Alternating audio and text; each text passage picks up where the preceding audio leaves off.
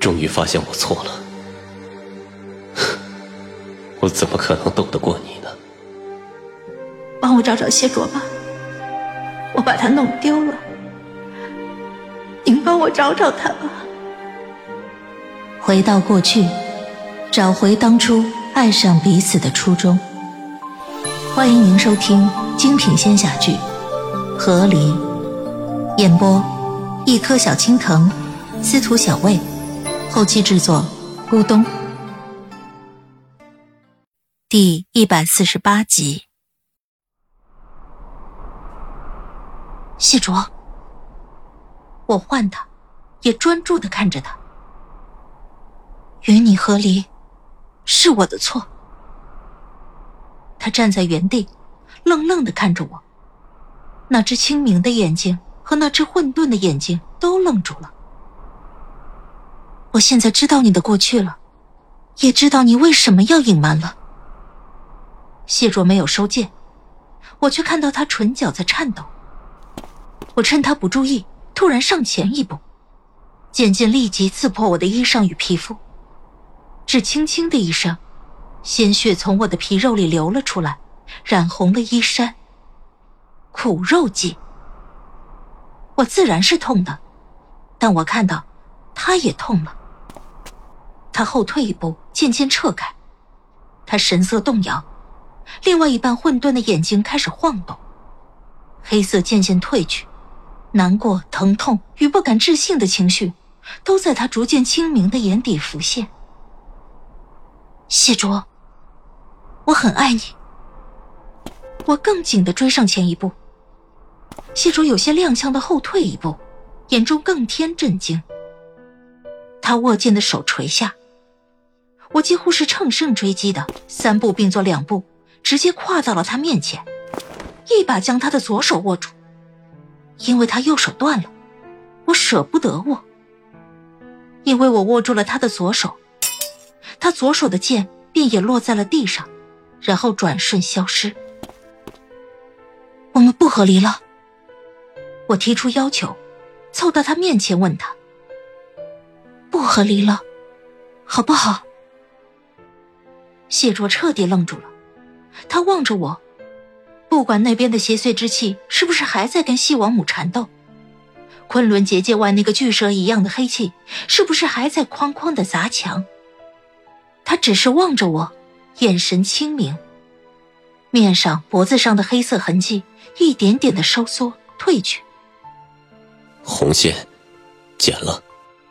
他的唇颤抖了半天，说了这么四个字：“我们续上。”昆仑的红线断了，便续不上。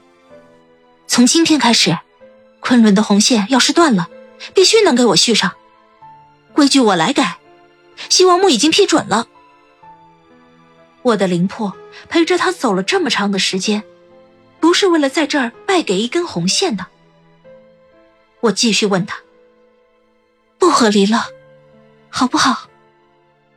他只盯着我，像是失语了一样。而我看着近在咫尺的谢卓，不想再多说任何话了。我揪住他已经被邪祟之气撕过的衣襟。将他身体轻轻往前一带，做了好多好多年以来，我一直想对他做的事情。我亲吻了他的唇瓣，他也没有反抗，似乎惊呆了，做不了任何其他反应。我却在想，等这事儿了了，我得告诉谢卓，肌肤相亲当然要在清醒的时候，别像这四百年来的他一样。只悄悄的、默默的，连我也不告诉。我专注的亲吻他，就像品茶、品酒，品这世间的欢愉和美好。就在这瞬间，谢卓身上所有的邪祟气息仿佛都被驱赶了一样，从身体上飞快的消失。被我拉拽的破碎衣服下，他肌肤上那些黑色的邪祟之气痕迹，全然退回了他身体的伤疤里。昆仑之巅上，与西王母缠斗的邪祟之气，顿时也似偃旗息鼓了一样，没了踪影。邪神的邪祟之气与谢卓的心中情绪，本是相辅相成，如今谢卓再次恢复清明，本就被封印起来的邪神自然也无法兴风作浪。昆仑结界外，那巨大的黑色触手也在阵法的攻击下被逐渐击碎，一切似乎都平静了下来。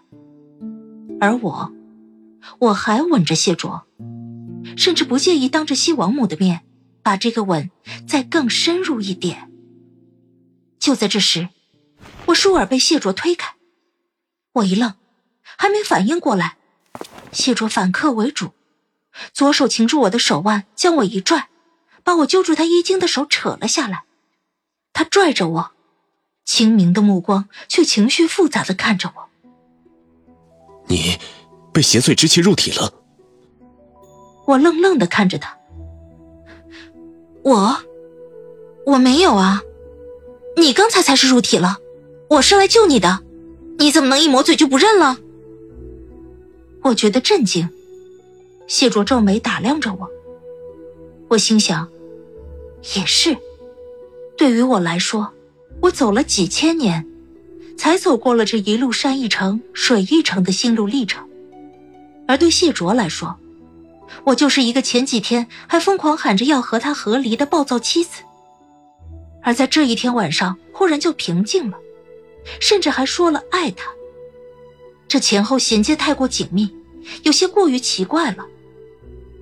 这时，西王母的声音从另外一边穿插了进来。无论如何，九夏，你有很多事需要与我们解释。我转头望了西王母一眼，他方才已经很配合的没有打断我了，如今，也是我该配合他们，把这些事情都说清楚的时候了。我一把拽了谢卓的手。你把你断了的右手包一包吧，这个事情很复杂，我只说一遍，你一起来听怎么样？谢卓当然不会拒绝。谢卓包好了手，我们一起去了西王母主座背后的那秘密空间里。石镜里，九位主神身影悬浮，已经在静候我们。此时此刻，自然没有任何再需要遮掩的了。我将我灵魄的记忆大大方方的讲了出来。随着我的讲述，我记忆里的画面也投射到了石镜之上。每个画面，当我讲出来时，熟悉又陌生。从我与谢卓合离，到穿越五百年时空，二次穿越去不死城，经历谢卓身故，昆仑毁灭，我又回到数千年前。来到了谢卓幼年的时候，每讲一步，谢卓与主神们的神色便更沉一分。当镜中的画面显出我融入冰雪、烛火与夏花时，我身旁的谢卓身体微微一颤。乃至小狼出现又消亡，我都没敢看谢卓的神情。将这些事情当着他的面再细数一遍，我其实有点不好意思的。